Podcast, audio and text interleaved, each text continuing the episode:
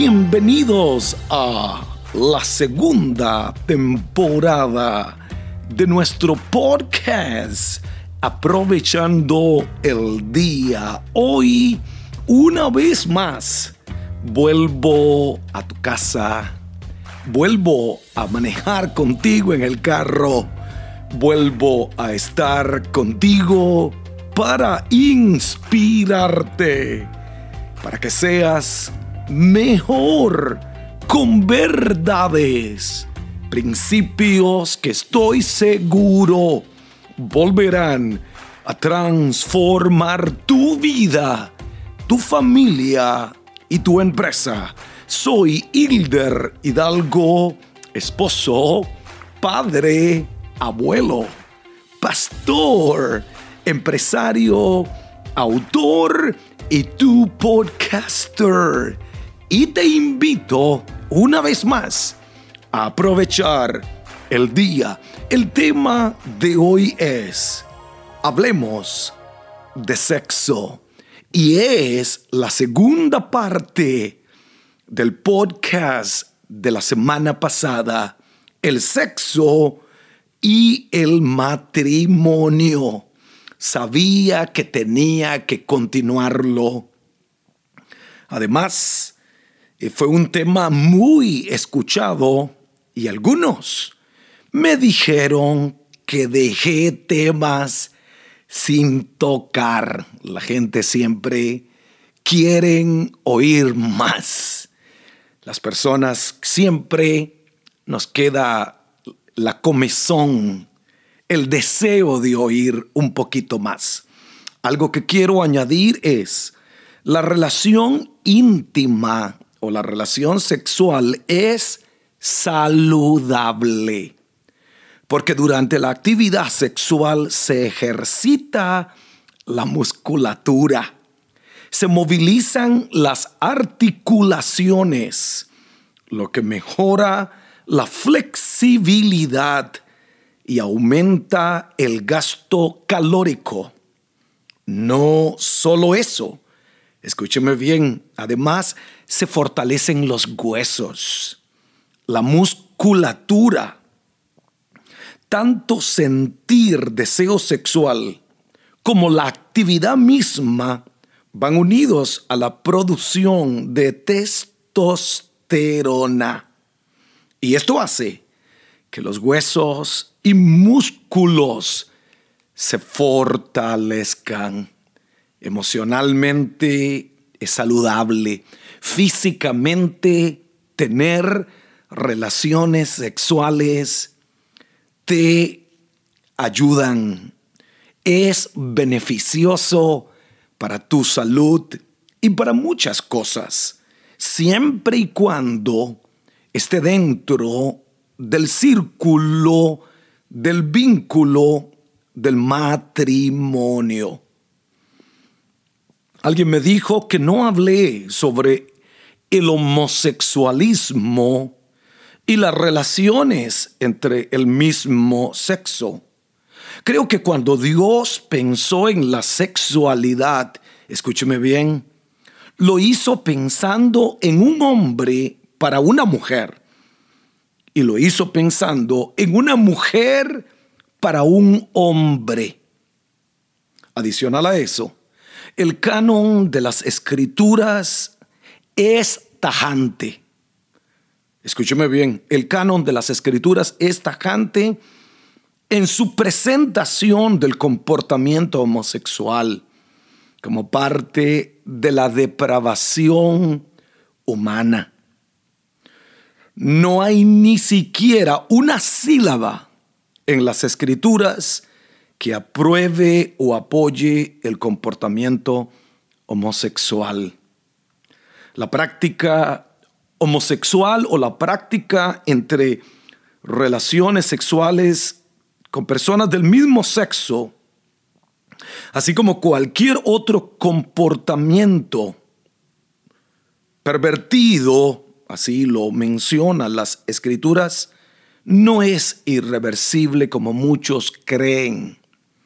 Algunos creen, nací así, pastor, es lo que soy. Y yo digo que hay gente que yo quiero mucho, familiares, uno con lágrimas me decía, eh, eh, cómo poder romper, me gusta lo que hago, me decía. Hay gente que quiero mucho, familiares, conocidos, algunos que pasaron por mi vida, que hoy practican las relaciones con su mismo sexo. Eso no ha cambiado mi amor por ellos. No he dejado de amarlos, verlos o buscarlos. Son amados de Dios.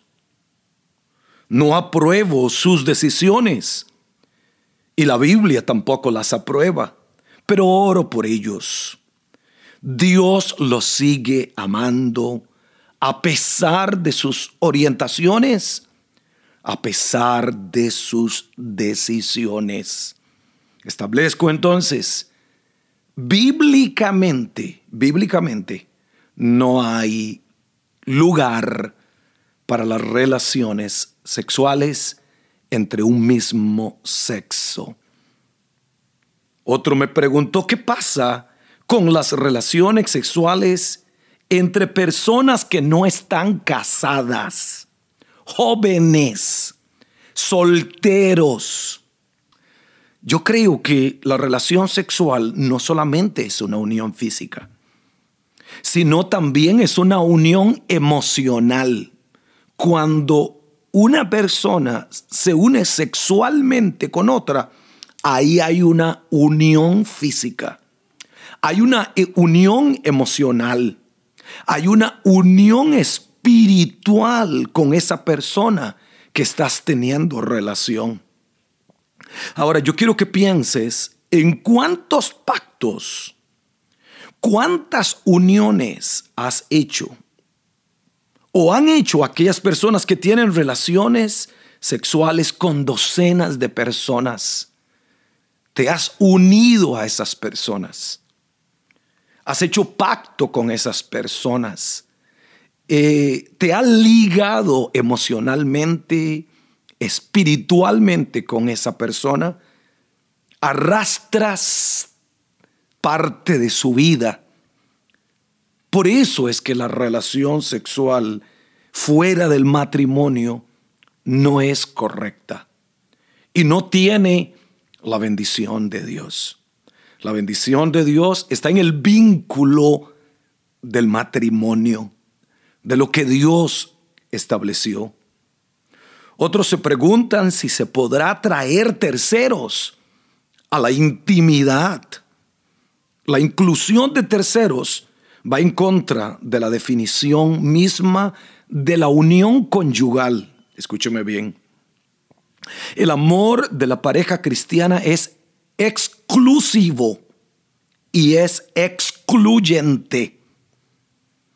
Solamente es para dos. Dejará el hombre su padre y a su madre y se unirá a su mujer y los dos serán los dos, no tres, menos cuatro. Los dos serán una sola carne. El pacto o la relación sexual es entre dos. Alguien me preguntó la práctica del sexo oral eh, eh, estará permitida. Y yo digo que es algo que ha sido altamente controversial en la vida de la iglesia, ya que algunos cristianos lo aprueban y otros lo condenan. Te pregunto, ¿qué te motiva a hacer el sexo oral? ¿O qué te motiva a pensarlo? ¿Es algo que nace del amor? ¿O es algo que viste de otros? Son preguntas que uno tiene que hacerse. Creemos que este es un punto que tiene que ser guiado por el Espíritu Santo. Porque aunque la relación sexual es algo natural, es algo, si pudiésemos decir, carnal, pero también en medio de esa relación, eh, Dios está presente. Creemos que este es un punto que tiene que ser guiado por el Espíritu de Dios y la conciencia de cada persona. Si entendemos que la sensibilidad de cualquiera de los dos cónyuges nunca, escúcheme bien, nunca debe de ser violada con esta práctica o con cualquier otra, en caso de que uno de los dos de la pareja no se sienta cómodo con esta práctica o cualquier otra práctica similar, siempre tiene que haber el consentimiento mutuo, el que los dos estén de acuerdo, el que no sea porque lo vieron o porque, sino fue algo natural que salió, pero usa tu conciencia y aún la paz en el corazón. Algo que sí está prohibido en las escrituras, o quizá no en las escrituras, pero no a la violencia sexual, no al sadomasoquismo. El matrimonio no es para golpear, la relación sexual no es para tener violencia, eh, eh, para usar látigos no. El matrimonio es honroso, eh, es algo hermoso y es bendecido por Dios. Dije ahorita, aún Dios está en medio de nosotros. Él está en todo lugar. Y como dice la Biblia, los ojos de Jehová contemplan toda la tierra. El acto íntimo la relación sexual es bendecida por Dios.